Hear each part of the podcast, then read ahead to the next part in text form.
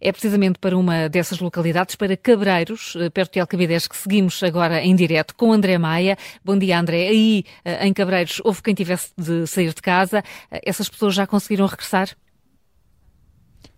Olá, bom dia, Carla. Algumas das pessoas já regressaram, sim, mas não temos a confirmação oficial por parte da Câmara Municipal de Cascais sobre se essas pessoas que já regressaram estavam albergadas no, num dos pavilhões municipais uh, ou se apenas só regressaram aquelas que foram quase voluntariamente, aqui entre aspas, claro, eh, levadas para casa de familiares. Eh, até agora, e estou aqui eh, nesta zona de Cabreiros desde por volta das 6 da manhã,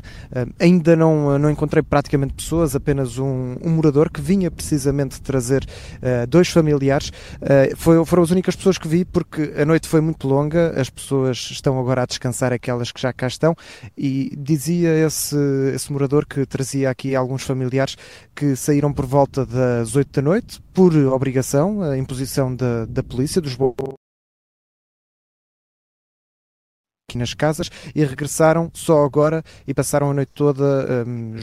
de, de, familiares noutra zona mais longe daqui. Mas, por exemplo, dizemos que outros vizinhos uh, tinham a indicação que outros vizinhos teriam uh, chegado só por volta das 4 da manhã aqui a esta zona, que foi precisamente à hora em que reabriu, por exemplo, a, estrada, uh, a autoestrada número 5.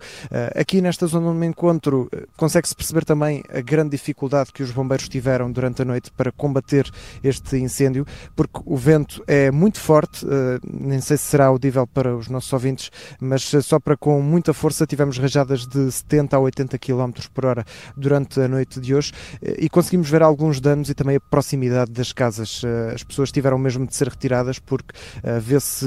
vê mato queimado até diria cerca de 5 metros das casas, muito perto mesmo, e tivemos, por exemplo, tenho aqui mesmo ao meu lado um poste de eletricidade que ficou completamente danificado, está caído, está derrubado,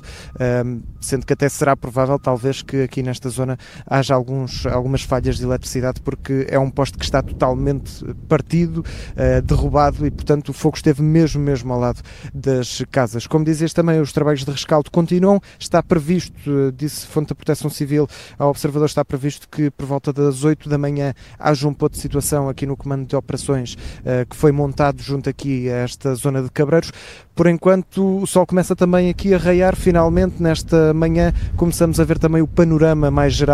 que é claramente pintado pelo muito fumo que se libertou durante esta noite, que foi muito longa para os moradores desta zona de Alcabidez.